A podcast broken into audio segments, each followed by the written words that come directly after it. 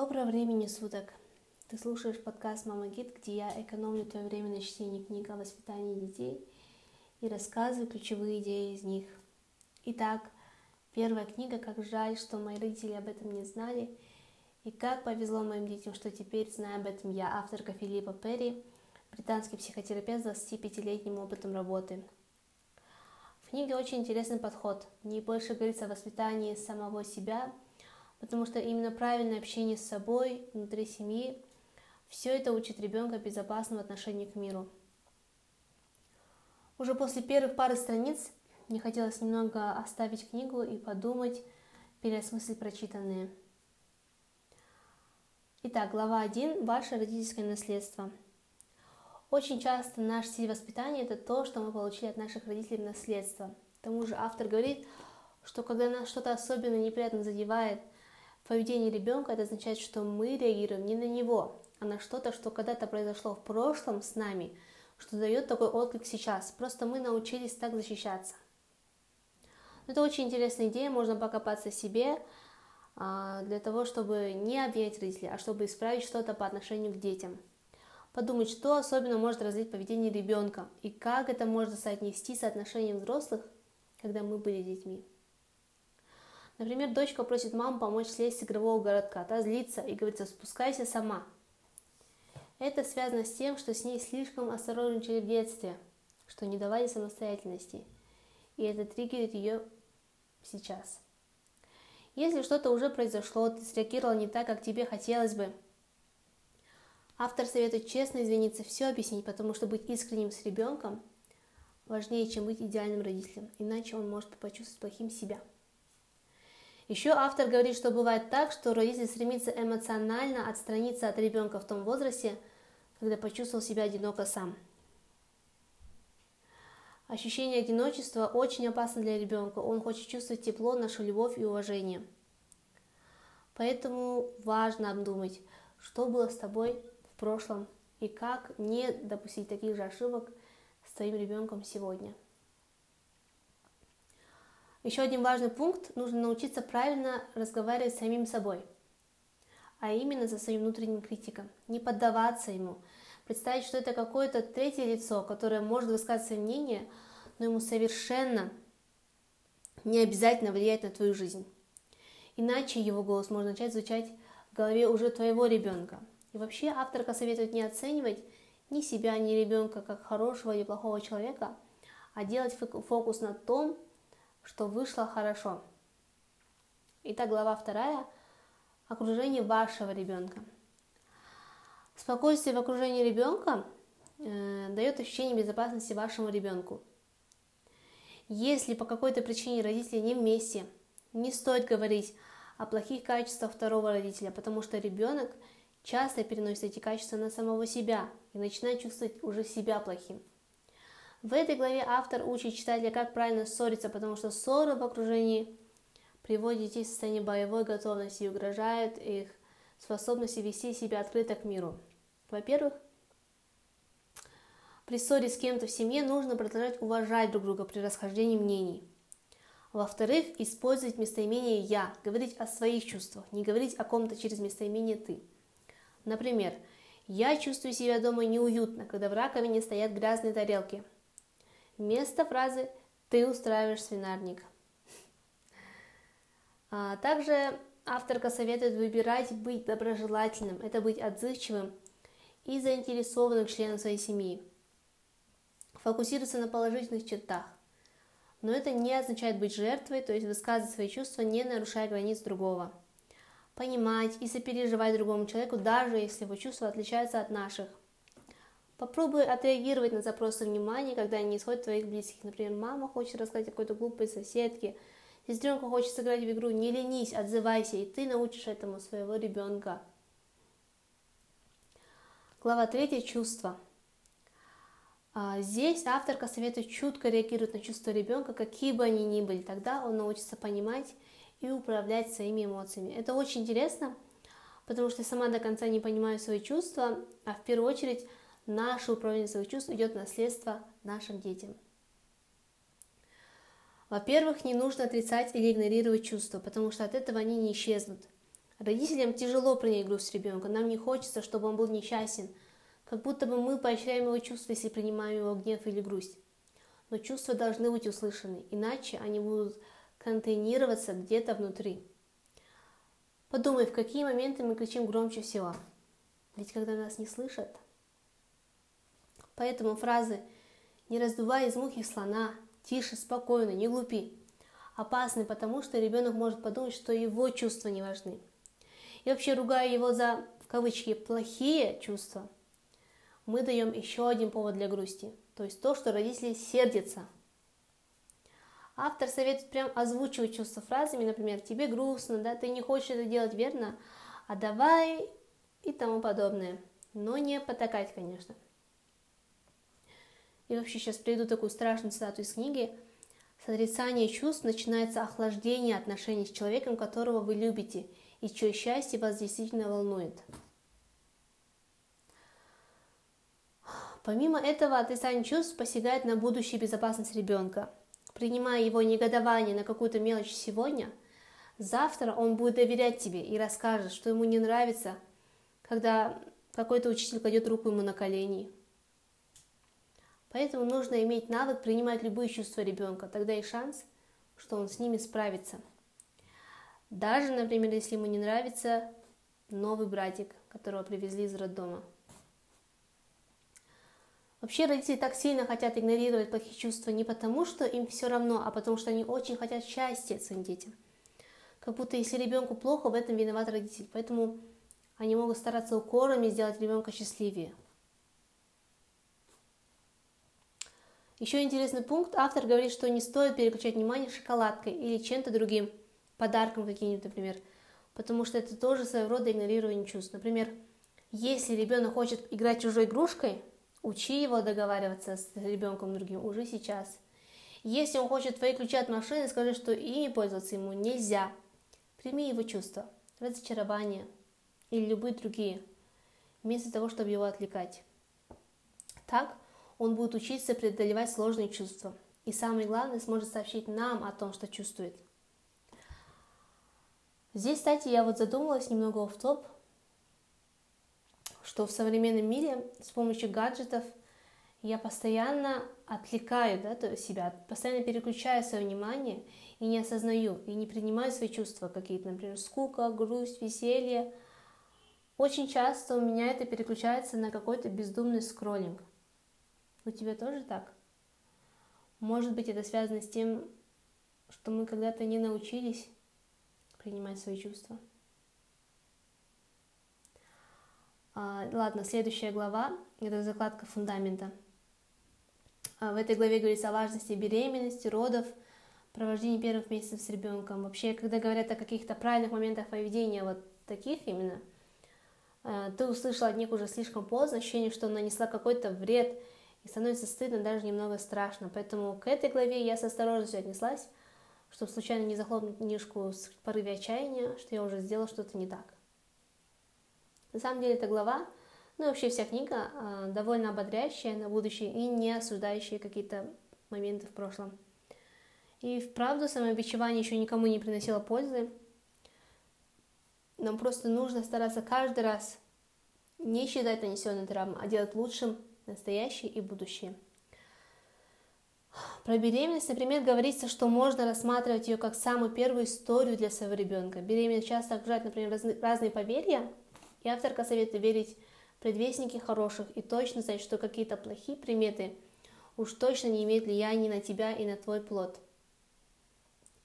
Да, существует риск, и он точно не зависит от каких-то примет.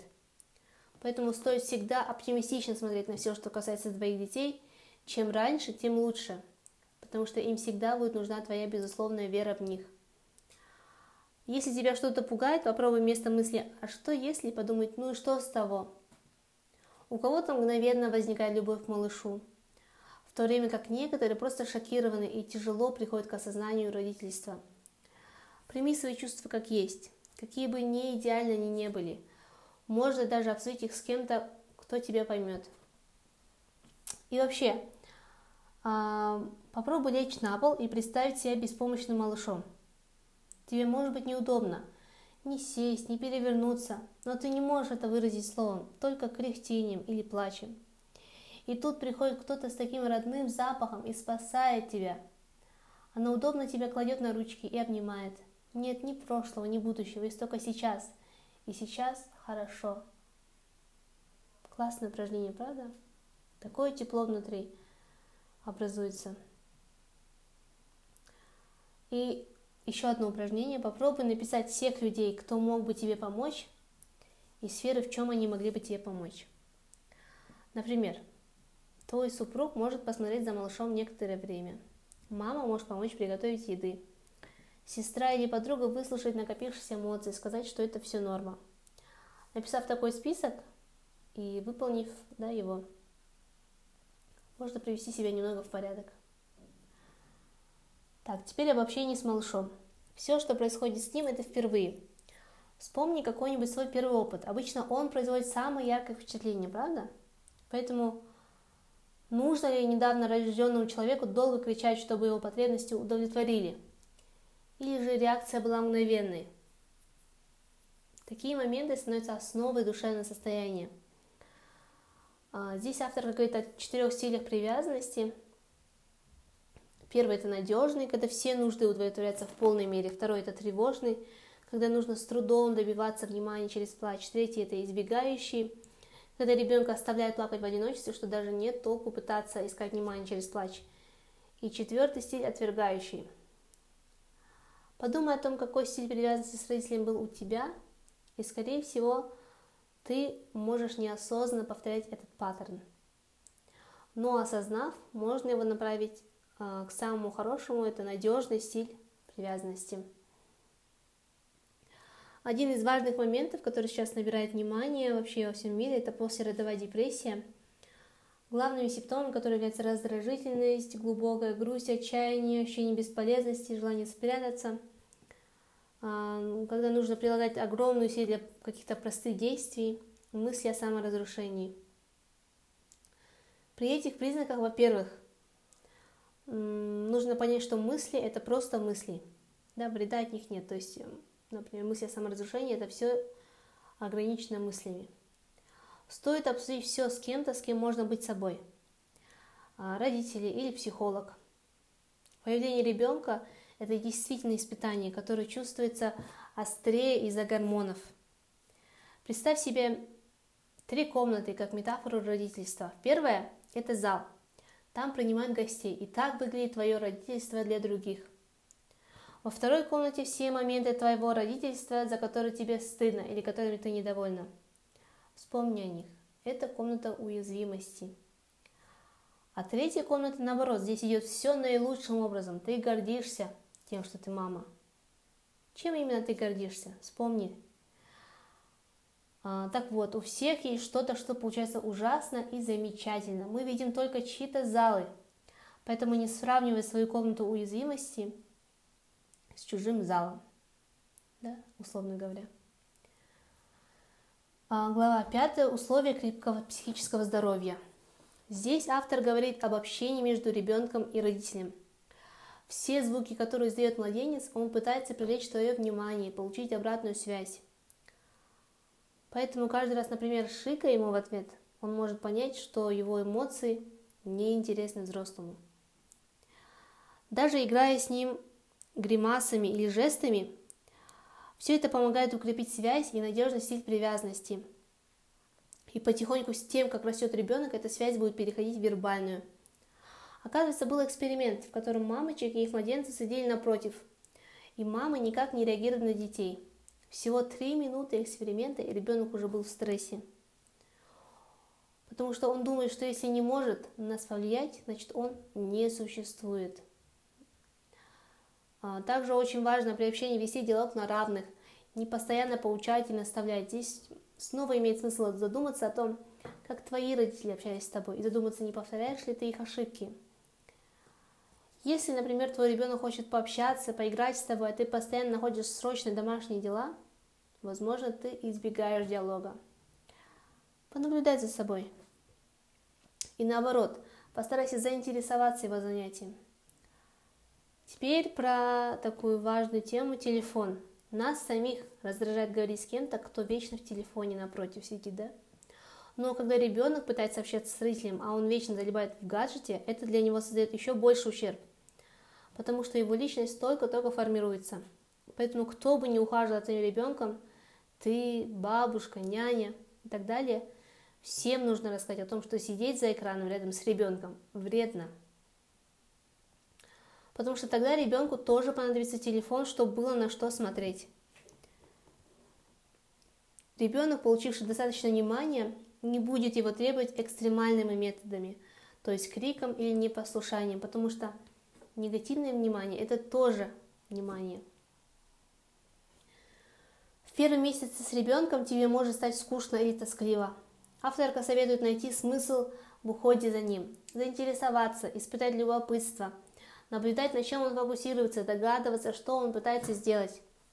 Все ваше внимание сегодня – это инвестиция в ваши будущие отношения, вклад – его будущее настроение. А, говоря про факторы настроения, авторка начинает говорить про сон младенца, которого не стоит приучать к самозасыпанию методом игнорирования его криков и раннего отделения в отдельную комнату. А, ну, по-моему, в нашем обществе и так никто такого не делает. Я помню, а, как оделась, один раз я смотрела сериал «Декстер» и удивилась, когда увидела, что малыш, которому меньше года, спит отдельно в другой комнате – и к нему приходят только после его плача. Это все, конечно, выглядит жестоко, которое, по-моему, в нашем обществе э, большинство людей стараются так не делать. А, тут авторка еще говорит еще один совет по самозасыпанию, и, по-моему, если честно, это является основой всех курсов и марафонов по засыпанию, которые так сейчас популярны в Инстаграме. Это нужно начинать укладывать спать привычным способом, то есть качание, там, засыпание с грудью. И когда он все еще сонный, мягко остановиться и продолжить похлопыванием. И вместо своей кровати потихоньку перекладывать свой манежик. Так потихоньку будет уходить основная ассоциация, и ребенок будет выходить из базового уровня комфорта а, и засыпать э, сам.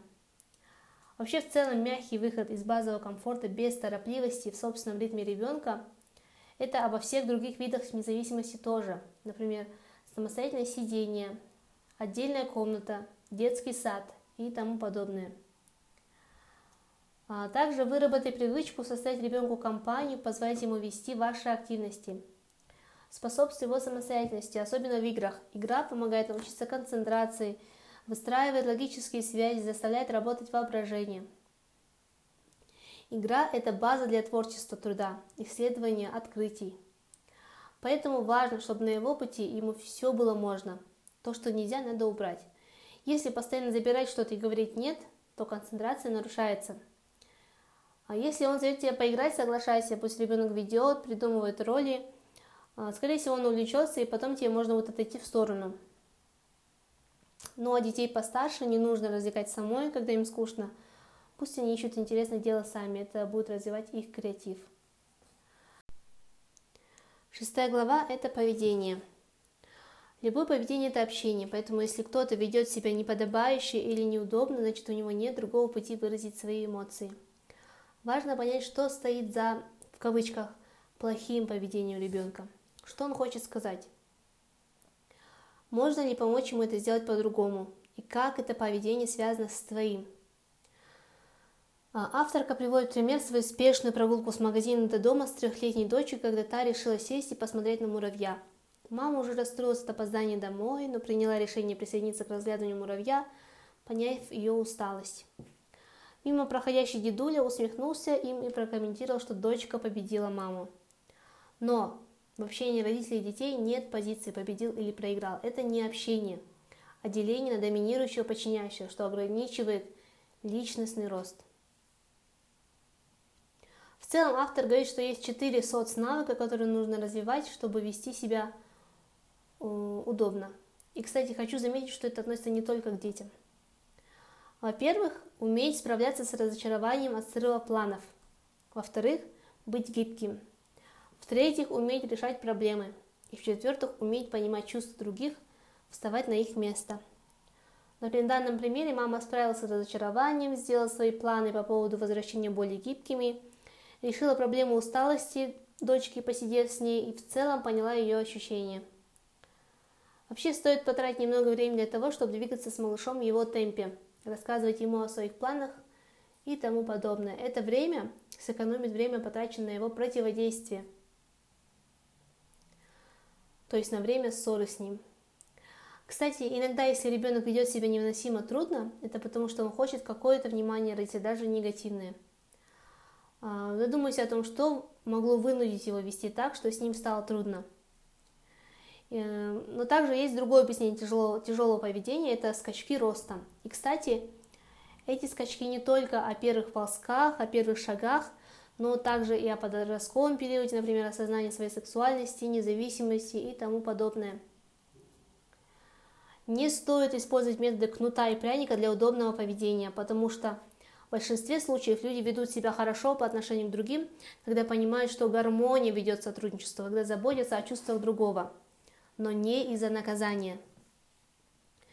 Лучший способ приобщить ребенка к чему-то – это заинтересовать. Например, если ты ожидаешь помощи ребенка по дому, стоит с первых лет разрешать ему играть с домашними делами, закидывать грязные вещи в стиралку, протирать посуду и тому подобное – здесь также можно провести аналогию про славу благодарности. Дети учатся ей, когда получают спасибо за 100-500 кружку выбранного воображаемого чая. Можно исправить неудобное поведение ребенка, помогая ему преобразовать свои чувства в слова. Родителям вообще тяжело распознать чувства ребенка за слезами и криками, потому что нам не хочется осознавать то, что он страдает. Как будто озвучив эти чувства – эти страдания увеличатся. Но все совсем наоборот. Потому что дети не специально привлекают внимание и не делают пакости преднамеренно. И в большинстве случаев с их психикой все нормально. Это просто всплеск чувств, которые пока еще ему сложно выразить словами. Но ты можешь помочь и научить ребенка это делать. Не признавая чувств, можно добиться только того, что он будет упорствовать в них – вот здесь у меня щелкнуло. Я просто вспоминаю моменты, как я упорно боролась за то, чтобы донести свои чувства когда-то, которые не были валидированы когда-то. И это, по-моему, действительно очень важная тема. Кстати, принимать чувства не означает бездействовать. Иногда просто необходимо вытащить ребенка из ситуации, когда есть опасность для него и других. Нужно спокойно предупредить, например, я сейчас тебя унесу отсюда, потому что не могу разрешать мешать другим а потом уже сочувствуй его отчаянию, обними, например, да, попозже можно задуматься о том, что именно триггерит истерики ребенка. Может, он был перевозбужден, может, ему сложно делать уроки, например, из-за избытка физической энергии, которая не дает ему посидеть спокойно. Если ты ведешь себя строго, выдвигаешь властные требования, то можешь случайно научить малыша быть негибким и нетерпимым, всегда настаивать на своем – каких-то случаях это хорошо, но это может усложнить его жизнь в дальнейшем. А, и усложнить твою жизнь тоже в дальнейшем. Выросшему ребенку, например, будет сложнее на работе с руководством.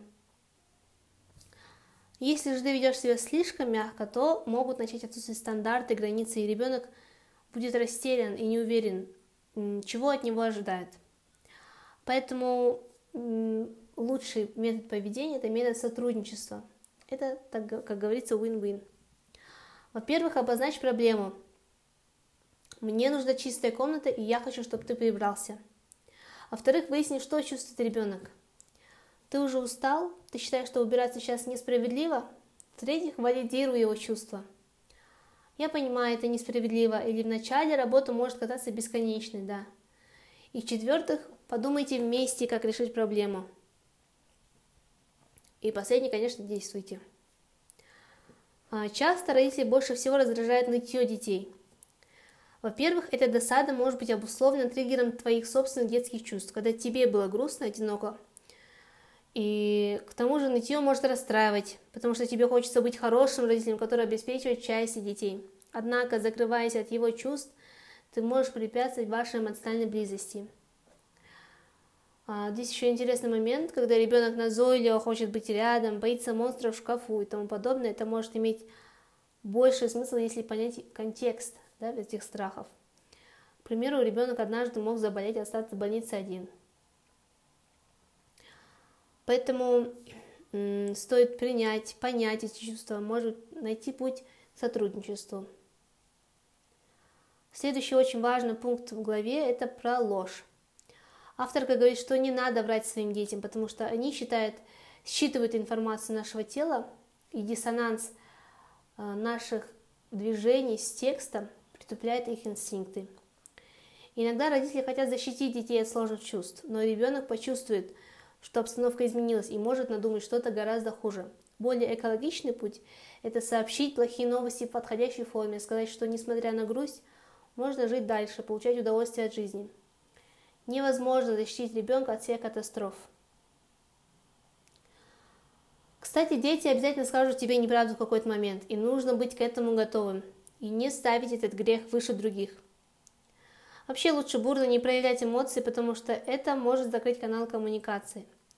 Спокойная реакция на ложь позволит с детского до взрослого возраста держать этот канал общение открытым, показывая, что ты принимаешь любые чувства ребенка, даже те, которые тебе не нравятся.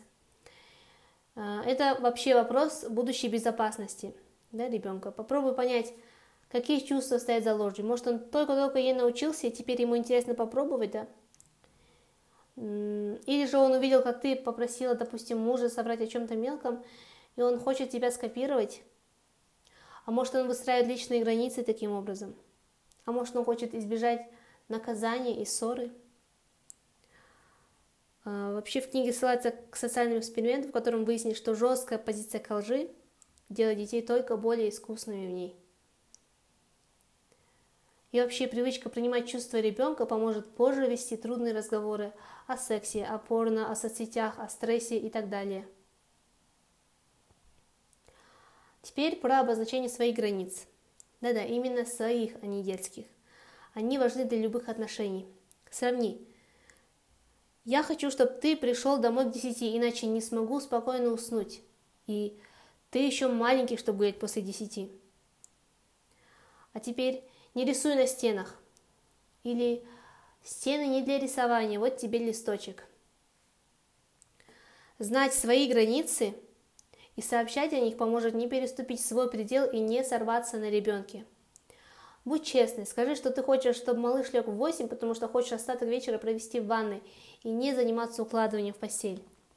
Ощущение грязных волос делает тебя слишком ворчливой. Про детей постарше, например, вместо «ты наказан и будешь сидеть дома две недели», скажи «я не разрешаю выходить, пока не почувствую, что тебе можно доверять». А, и напоследок, хочу завершить фразой мы проявляем свои худшие черты непосредственно перед тем, как взять новый барьер.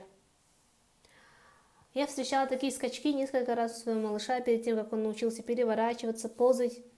Но только после прочтения этой книги я поняла, что скачки длятся всю жизнь. И, скажем, кризис 30 лет, который я, допустим, жду со страхом, это тоже про скачок развития. И еще одна цитата – если ты не отмахиваешься от чувств своего ребенка, считая их глупостями, если ты можешь выслушать его и не давать оценок, если прибегаешь к валидации его эмоций, помогающих ему познать себя, то вероятность того, что ваши каналы коммуникации останутся открытыми, гораздо выше. Твои дети скорее продолжат доверять тебе по мере того, как вы оба становитесь старше. Тогда будет легче обозначить границы и твои, и детей, и будет легче их поддерживать. На этом я завершаю выпуск, дебютный выпуск подкаста Мама Кит. А, пожалуйста, слушай дальше, пиши комментарии в социальных сетях, с чем ты согласна, с чем ты не согласна. Увидимся.